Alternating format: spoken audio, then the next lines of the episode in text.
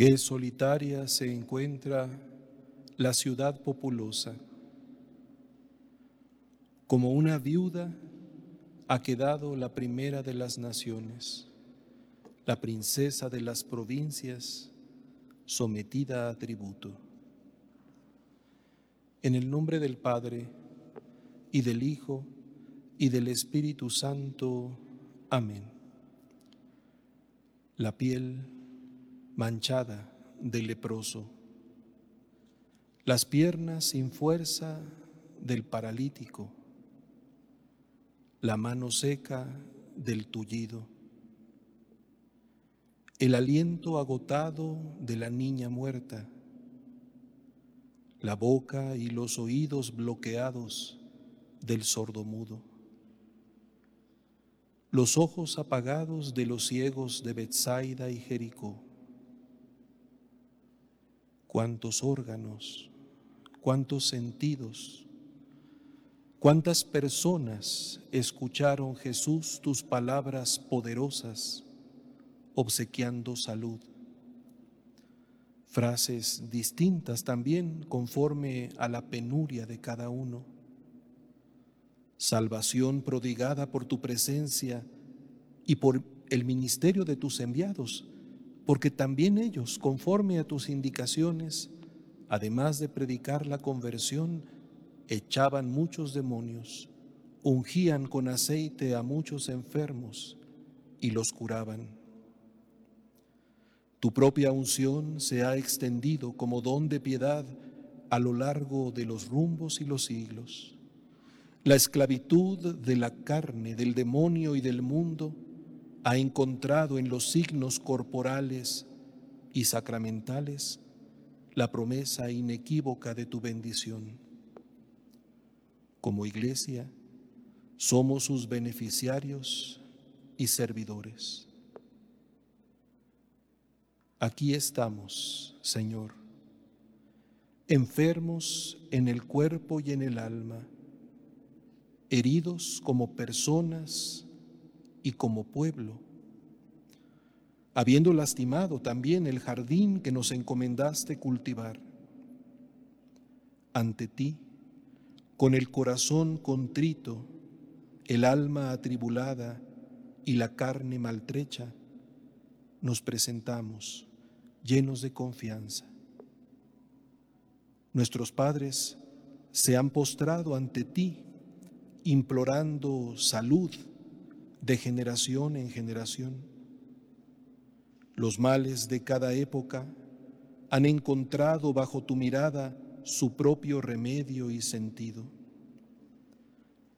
Nuestra lamentación se abraza a tu cruz porque tú mismo, Señor, nos la has presentado como árbol de vida, porque tú mismo en ella has llevado nuestras enfermedades y cargado nuestros dolores. Por tus llagas somos curados. A ti, Rey Supremo, Redentor de todos, levantamos nuestros ojos llorando. Escucha, Cristo, nuestra oración suplicante.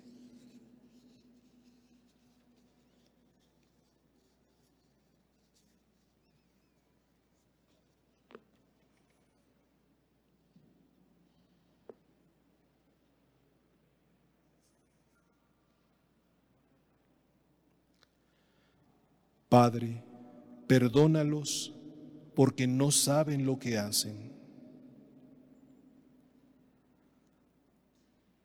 Has oído sus insultos, Señor, sus maquinaciones en mi contra, lo que dicen mis adversarios y sus intrigas contra mí todo el día.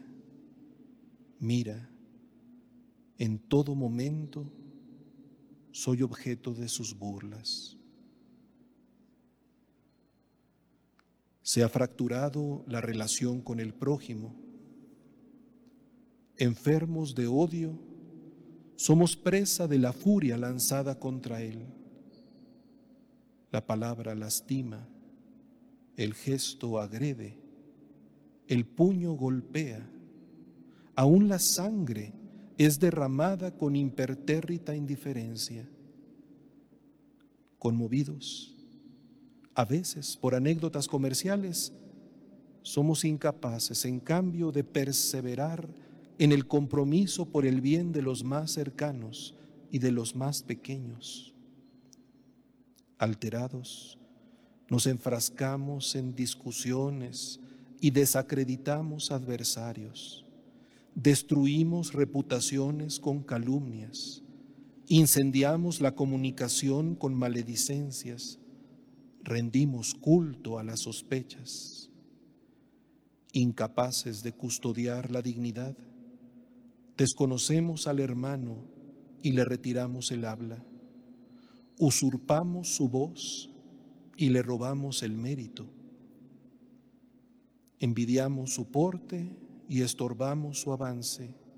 Somos piedra de tropiezo, piedra difamante y piedra justiciera. Impávidos, permitimos que otros paguen nuestras deudas y resuelvan nuestras responsabilidades. Padre, perdónalos porque no saben lo que hacen.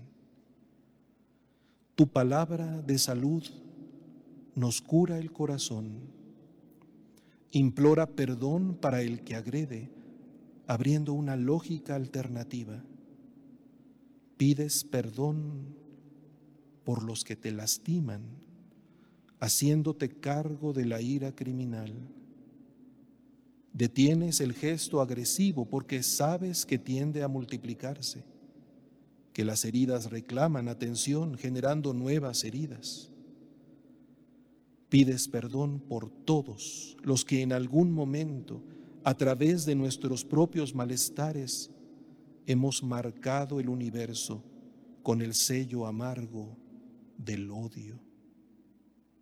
¿Cómo bloquear la, la, venganza?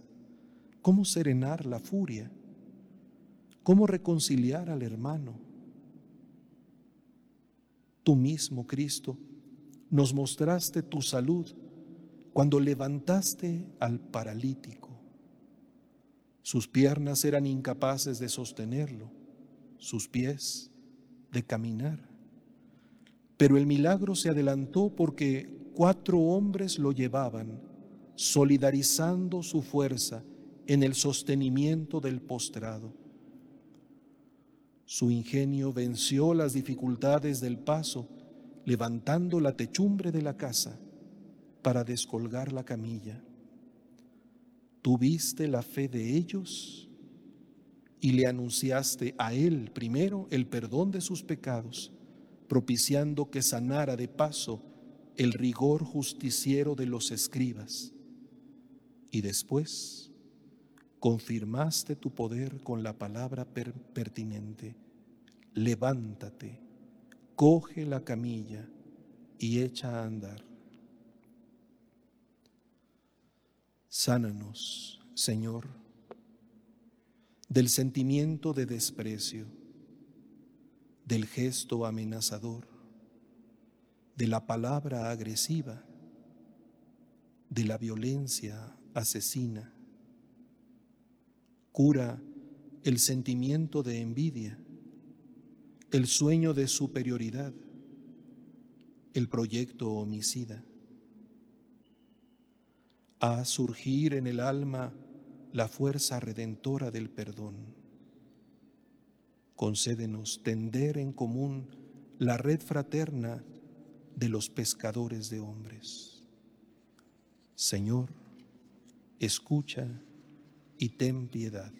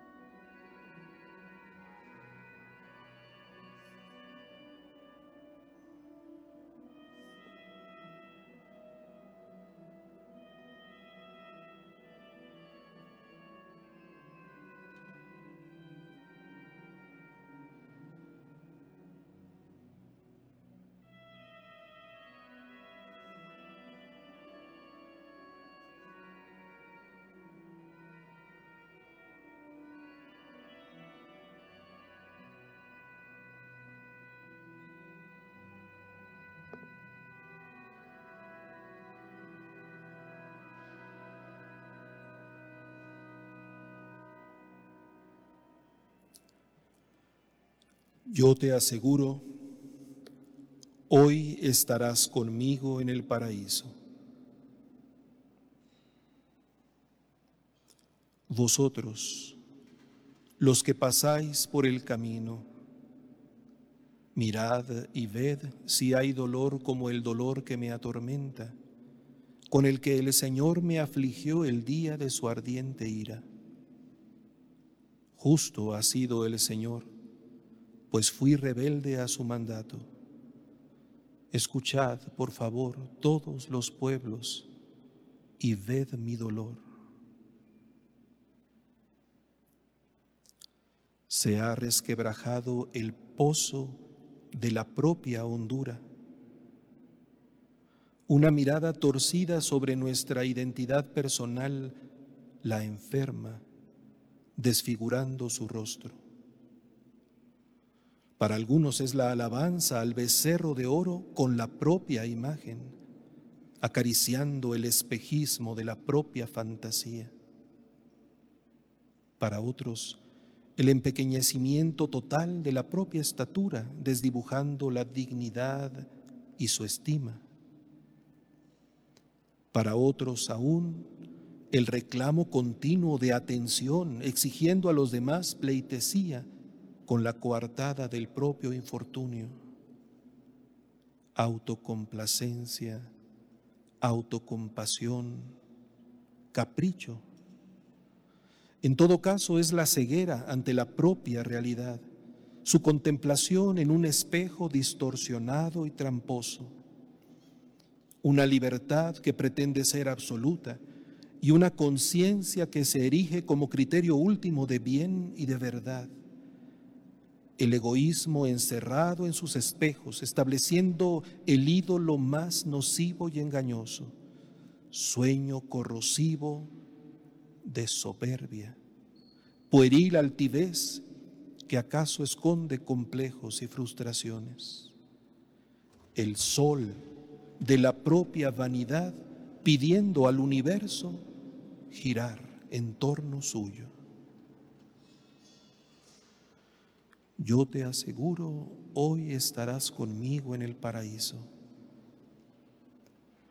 Tu palabra es promesa de felicidad. La escucha el que con humildad se ha hecho cargo de sus errores. Sana la arrogancia con la belleza, ofrecida más allá del recuento de los méritos, pidiendo solo adhesión y gratitud. Al pecador que suplica perdón, lo sacas del dominio de las tinieblas y redimiéndolo con tu sangre, lo trasladas al reino del amor. Estableces con él el vínculo decisivo de la misericordia que restablece la dignidad vendida con el abrazo entrañable de la gracia y dispone la fiesta en el cielo con el cordero cebado y el mejor vino. Tú mismo, Cristo, pediste al ciego de Jericó hacerse cargo de su propia necesidad. Cuando él gritaba, enterándose de tu paso, no se dejó vencer por quienes pretendían que su voz callara. Pero ya ante él no le resolviste su problema sin primero preguntarle, ¿qué quieres que te haga? Y después de suplicar la visión, escuchó la confirmación más radical de su propia verdad. Anda, tu fe te ha salvado. Sánanos, Señor, de la pretensión autoconstitutiva que nos cierra al don y nos aísla en espejismos, de la amargura onírica por frustraciones que nos instala en la mazmorra de la tristeza muéstranos tu imagen en nosotros, para que escuchemos la verdad de nuestro nombre y nos sintamos amados hasta el extremo de tu propia entrega. En el hoy de tu promesa, vibre para nosotros la plenitud del paraíso. Señor, escucha y ten piedad.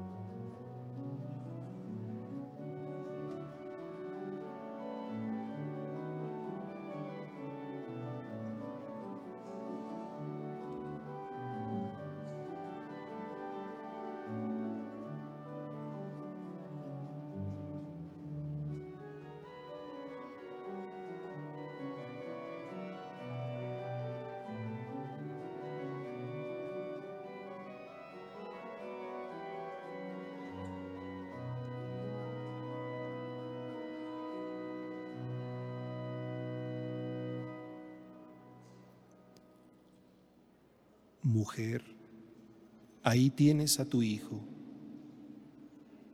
ahí tienes a tu madre. Violaron a las mujeres en Sión, a las doncellas en las ciudades de Judá. Colgaron a los príncipes de las manos. Los ancianos no han sido respetados. Los jóvenes tuvieron que mover el molino y los niños desfallecían bajo los haces de leña. Los ancianos ya no acuden a la puerta. Los jóvenes han olvidado sus cantares. Pulverizado el amor, se ha asfixiado el fuego doméstico y se ha pervertido la justicia social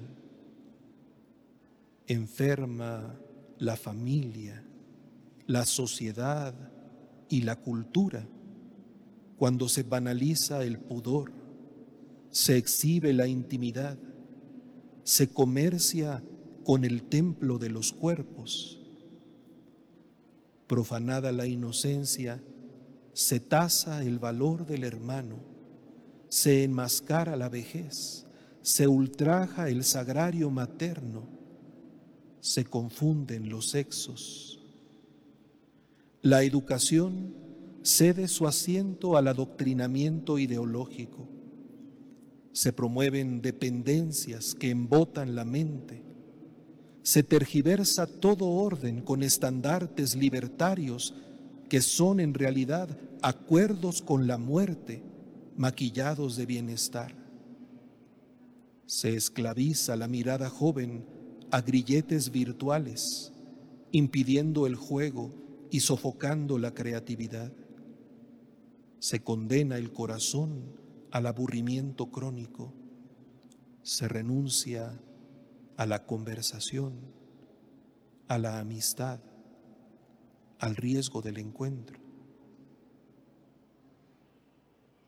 Mujer, ahí tienes a tu hijo, ahí tienes a tu madre. Tu palabra renueva los vínculos, la alianza sana de la ternura y la confianza, el compromiso cotidiano de las generaciones. La mujer es el diamante por el que se trasluce la vida. La sabiduría halla su trono en el hogar, ahí donde se arrulla el tiempo y se acoge la identidad supremo misterio de abnegación y sacrificio, donde el Hijo puede explayar su vuelo y el hermano compartir su afán. Comunión que fortalece las identidades y es templo del verdadero culto espiritual, paterno afecto, maternal sosiego, convivencia de amor pacto continuo de solidaridad y de amor, de pertenencia y participación, célula saludable desde la que puede tejerse la casa más grande, en la que todos tienen un sitio, en la que son apreciados y queridos. Tú mismo, Cristo, acudiste a la casa del jefe de la sinagoga, el quicio donde la familia se expandía al pueblo de la palabra. El alboroto exterior no impidió que establecieras ahí el rincón íntimo de la salud radical. ¿Había muerto la pequeña o nada más dormía esperando tu intervención? Solo el padre y la madre de la niña y tus propios acompañantes, iglesia en ciernes, escucharon tu voz. Después de ella, la niña se levantaría y sería llevada a comer recuperada. La familia ha conservado tu expresión tal como la pronunciaste para no olvidar de dónde le ha venido la salud. Contigo hablo, niña, levántate. Talita kumi. Sánanos, Señor, como familia, en el amor, la donación, la acogida, con el dulce alimento del pan de cada día, con el trabajo de todos y el apoyo efectivo con el diálogo, el aprecio y el respeto. Señor, escucha y ten piedad.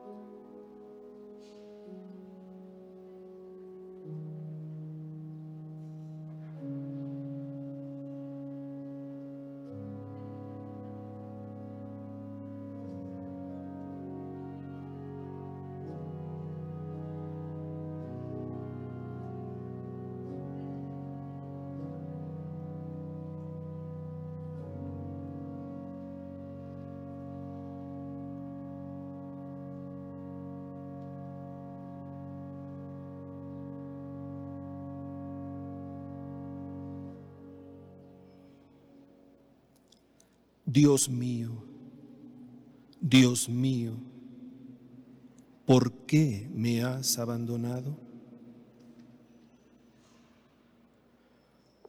Ha consumido mi carne y mi piel, ha quebrado mis huesos, ha levantado un cerco y me ha rodeado de veneno y podredumbre me ha confinado en las tinieblas como a los muertos de antaño. Me ha clavado en los riñones las flechas de su aljaba.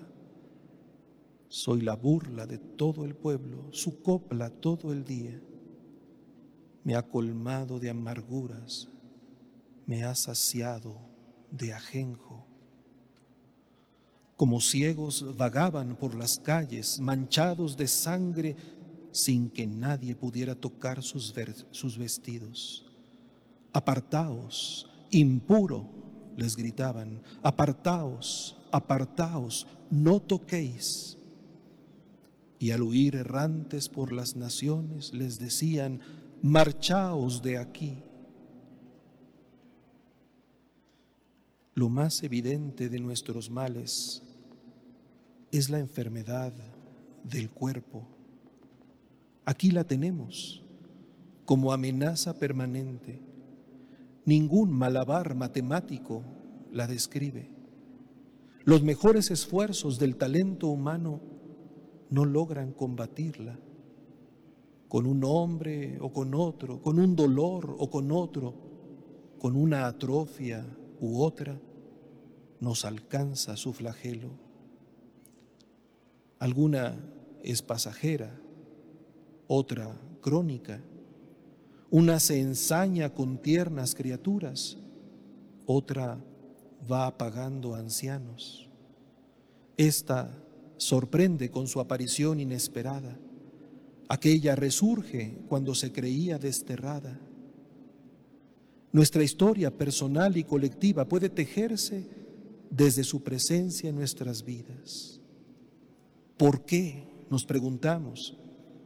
Y aunque suponemos que tiene que ver con la naturaleza de las cosas, la repulsa interior la descubre como auténtico enemigo. ¿Acaso adivina su misterioso nexo con el mal aún más pernicioso del espíritu? Dios mío, Dios mío, ¿por qué me has abandonado? Tu palabra asume su impresión en el alma del aquejado, porque lo único más solitario que la enfermedad es la muerte. El abandono que te asfixia es la desesperación de todos aquellos con los que te hiciste solidario. Ahora espanta tu semblante Desfigurado, no pareces ya el humano que decidiste ser. Como se desdibuja en los moribundos la apariencia, hasta que solo permanece el trazo mínimo de la identidad. No nos respondes, lo asumes, volviéndote compañía para el más aislado. Tú mismo, Cristo, acercaste tu mano a los malditos de la piel, reivindicando su necesidad de contacto. Y en tu palabra, la expresión confirmó el gesto con suprema delicadeza. Una tersura de inocencia sanaba desde dentro la lepra corrosiva, la que alejaba, la que marginaba, la que aislaba.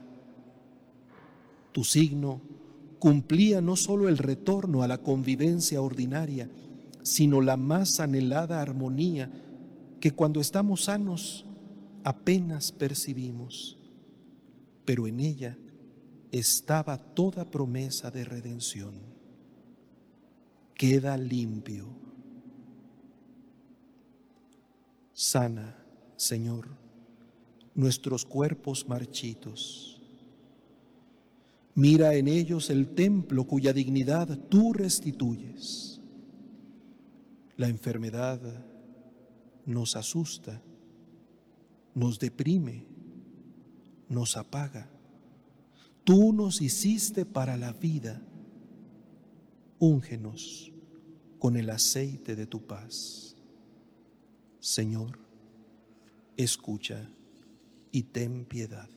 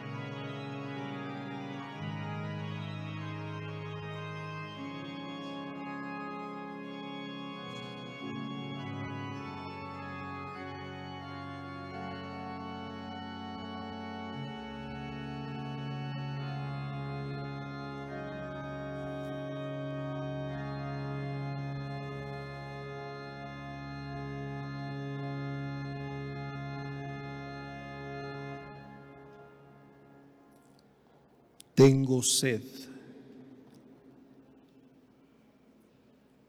Recuerda, Señor, lo que nos ha sucedido.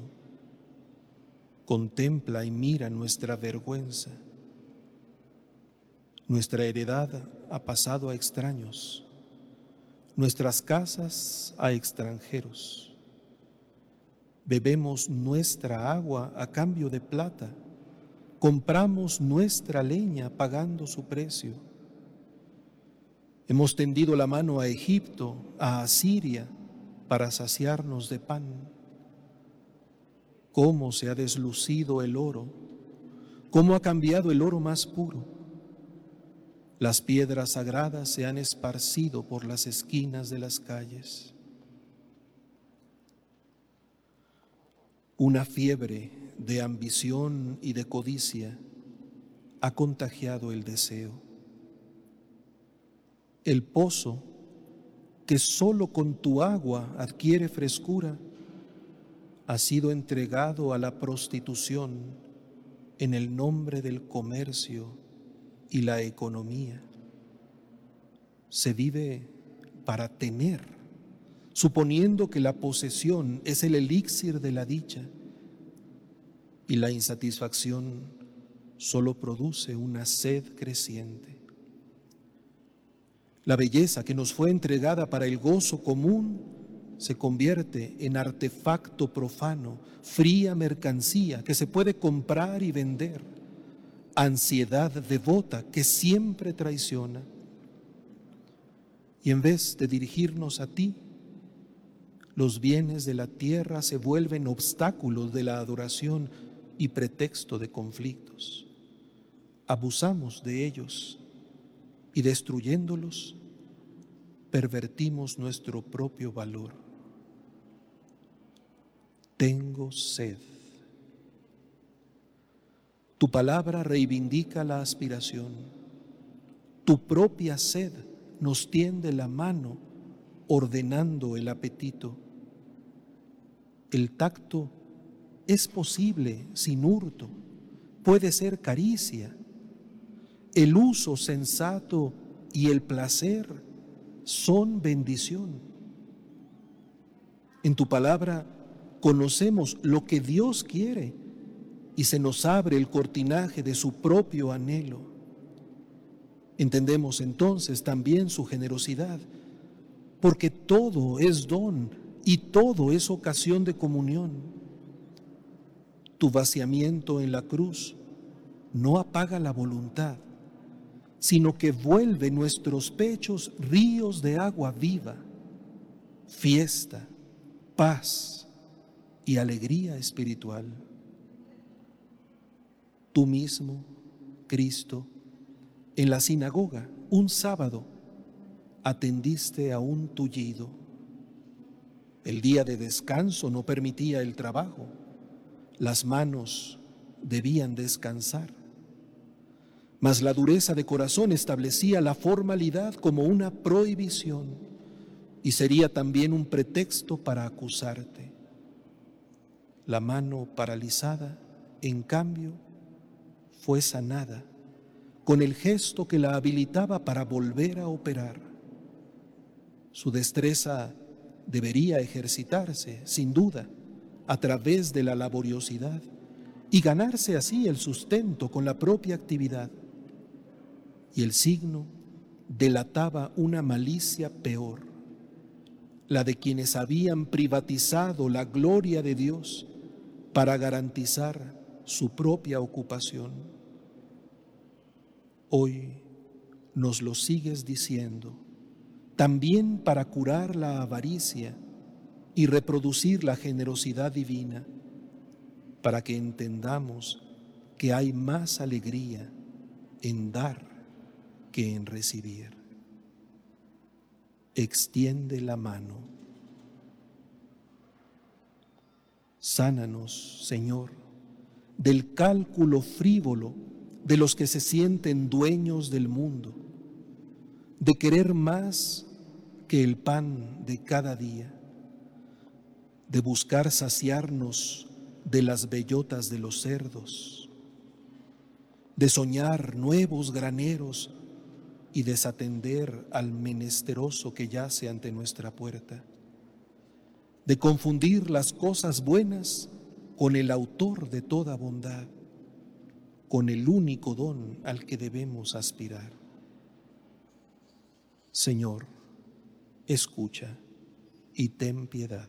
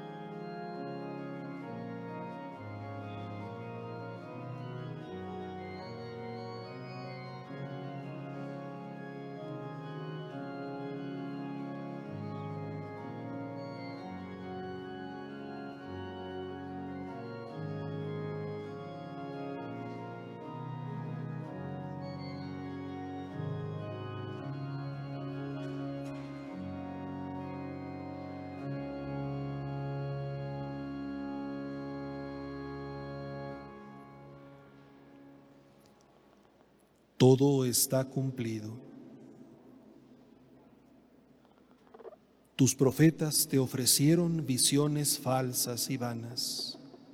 No denunciaron tu culpa para que cambiara tu suerte, sino que te anunciaron oráculos falsos y seductores. Nunca creyeron los reyes de la tierra ni los habitantes del orbe que adversarios y enemigos entrarían por las puertas de Jerusalén ocurrió por los pecados de sus profetas y las culpas de sus sacerdotes, que derramaron en medio de ella sangre inocente. Nuestros ojos se consumían aguardando una ayuda, vana ilusión. Desde nuestras atalayas oteábamos a un pueblo incapaz de socorrer. Acechaban nuestros pasos y no podíamos caminar por nuestras plazas. Se acercaba nuestro final, se nos agotaba el tiempo, sí, llegaba nuestro fin. Los pactos del orden social se han fracturado. Las instituciones y los servicios adolecen de los vicios humanos y se establecen como males estructurales. Nuevo Babel. El poder mantiene su virus corruptor. El profeta no se expresa. El juez no establece justicia. El sacerdote no rinde culto y el rey no gobierna ni ampara. La alianza se convierte en espectáculo y se traiciona la misión. Se negocia la ley por capricho o conveniencia y se establecen acuerdos culturales que solo conducen a la destrucción. El maestro no educa y el alumno finge aprender. La trampa brota como flora nociva que corroe los edificios y mina los cimientos. El obrero finge su labor y el patrono restringe el salario. El político engaña y manipula. se cede el control al delincuente.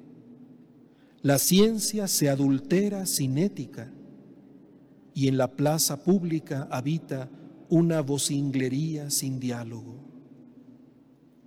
Se abusa de la fuerza pública, se manipula la información y se ignora el derecho. Se anula la persona con el pretexto de su bien. Todo está cumplido. Tu palabra restaura el honor, porque Dios ha sido siempre fiel. Su justicia mayor realiza lo que hasta en la más pequeña letra de tus mandatos nosotros hemos descuidado y sobre tu testimonio podemos reconocernos ciudadanos del cielo, edificados sobre la firmeza de tu roca, sostenidos por la clave de tu total entrega. Nos invitas a buscar primero tu reino para descubrir que todo lo demás es añadidura. El designio eterno de tu Padre se cumple en tu propio cuerpo y surge la ciudad nueva. Tú mismo, Cristo, caminando en las periferias, apartaste de la multitud al sordomudo, metiéndole los dedos en los oídos y tocándole la lengua con saliva. La boca y los oídos dejaron de estar cerrados mostrando que todo lo haces bien. Abriéndolos, iniciaste la comunicación verdadera. Tu expresión pervive en el bautismo como garantía de tu autoridad que sana. Ábrete, efeta. Sana, Señor los ambientes en los que desarrollamos nuestra convivencia social. Ayúdanos a participar y a ser responsables, a hacernos cargo de nuestras tareas, a servirnos y complementarnos con alegría. Señor, escucha y ten piedad.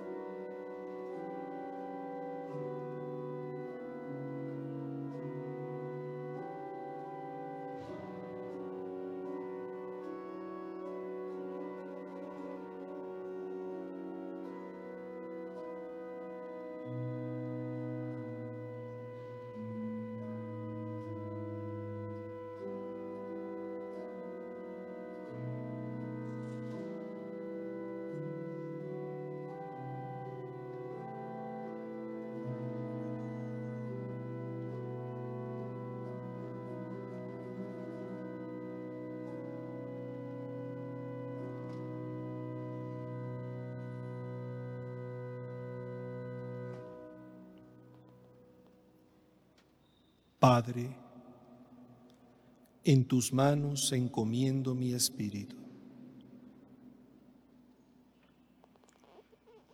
El Señor es bueno para quien espera en Él, para quien lo busca. Es bueno esperar en silencio la salvación del Señor. Es bueno que el hombre cargue con el yugo desde su juventud. La imagen divina en nosotros se ha opacado a fuerza de necedad y torpeza. El vínculo fundamental que nos hace vivir depende del aliento de Dios. Hemos sido tan insensatos que lo hemos expulsado de corazones, hogares y ciudades. Lo hemos vuelto irrelevante o lo hemos configurado conforme a nuestros caprichos. Él, en su eterna paciencia, nos espera. Sabe que sin Él nada podemos y ha dispuesto no apagar la mecha que aún humea. Nuestra mayor enfermedad es el olvido cotidiano de Dios, el descuido de su amor la multitud de idolatrías que ha propiciado nuestra confusión. Padre, en tus manos encomiendo mi espíritu. Tu palabra remedia nuestra perdición. En ella está resumida toda sabiduría en las manos de tu Padre ha de encomendarse el Espíritu. Solo así se restaura la voz y se recupera el aliento. Solo allí se participa de la vida buena. Solo entonces se sonríe y se ama, se conoce y se alaba se entiende y se goza, se contempla y se descansa. Tu testamento nos orienta a la fe, a la visión aguda, a la adoración. Descubrimos que nuestra mayor dignidad, nuestra suprema libertad, la vida eterna consiste en conocerte y amarte. Tú mismo, Cristo, condujiste paulatinamente al ciego de Bethsaida a la visión perfecta, en un proceso misterioso de adaptación a la realidad profunda. Y tu pregunta, sigue siendo para nosotros el desafío del camino. ¿Ves algo? Nos dices. Y hasta que no veamos cara a cara, hasta que no conozcamos como somos conocidos, sabemos que el itinerario es aún largo y requiere la adecuación a tu luz. Hoy profesamos la fe convencidos de que tú, Señor, eres nuestra salud, de que no hay salvación en ningún otro, pues bajo el cielo no se ha dado a los hombres otro nombre por el que debamos salvarnos. Sánanos, Señor, de la ceguera idolátrica que nos confunde y aturde de la reducción de tu palabra a opiniones huecas, de la desconfianza ante tu promesa o de la temeridad ante tu misericordia, de la superstición estulta o de la arrogancia atea, del desprecio de tu amor y del desperdicio de tu ternura que tu Espíritu nos convenza del pecado, de la justicia y del juicio, para que con la salud del perdón que nos otorgas y la participación en tu propia vida que nos concedes, podamos alabarte y bendecirte por los siglos de los siglos. Derecha del Padre, piedra angular, vía de la salud, puerta del cielo, lava las manchas de nuestros delitos. Señor, escucha y ten piedad. Por la señal de la Santa Cruz de nuestros enemigos, Líbranos, Señor, Dios nuestro, en el nombre del Padre, y del Hijo, y del Espíritu Santo. Amén. San José, ruega por nosotros.